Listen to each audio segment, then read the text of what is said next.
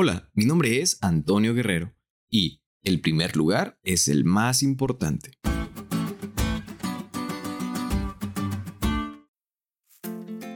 Todos buscan ser el primer lugar, en los deportes, en el trabajo, en la escuela, en algún proyecto, etc. Y es que en parte también es algo muy normal en el ser humano, y su sentido de competitividad muy alto, porque sin duda, el primer lugar es el más importante, el segundo es el peor, y el tercero es un consuelo. Pero al hablar de la vida espiritual, ¿cuál es tu primer lugar? Quizá para algunos el primer lugar sería asistir a la iglesia bien puntuales todos los días de culto. O quizá tener un cargo de liderazgo en la iglesia. O cualquier otra cosa. Pero, ¿qué es a lo que realmente le debemos de dar el primer lugar? Dios nos pide que lo pongamos a Él en primer lugar, en todos los ámbitos de nuestra vida. Dios tiene que ser la prioridad y lo más importante. Esto es un acto de fe, un acto de confianza, una manifestación de confiar en el Señor con todo el corazón.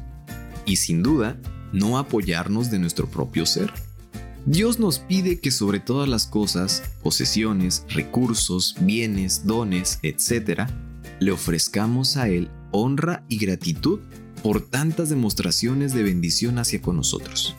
En el estudio de hoy, en Proverbios capítulo 3, versículos del 1 al 10, nos dice que en este aspecto el Señor no solo reclama el diezmo como suyo, sino también establece cómo debiera reservárselo para Él.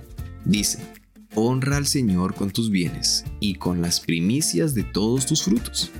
Esto nos enseña que de todas las bendiciones que Dios nos da, la porción del Señor debe separarse en primer lugar. Dios dice que si le ponemos a Él en primer lugar, serán llenos nuestros graneros con abundancia. Sin embargo, esto no va a suceder de la noche a la mañana. Es decir, no vas a despertarte un día y descubrir que tienes muchas más bendiciones de repente. Al contrario, la Biblia está llena de principios sobre la buena administración, la planificación cuidadosa y la responsabilidad financiera, de las cuales la fidelidad a la que Dios nos llama es nuestra primera y principal responsabilidad. Así que amigos, ¿qué estás poniendo en primer lugar? ¿Estás realmente honrando al Señor?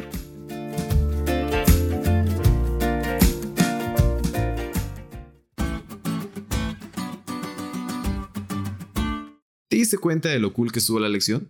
No te olvides de estudiarle y compartir este podcast con todos tus amigos. Es todo por hoy, pero mañana tendremos otra oportunidad de estudiar juntos.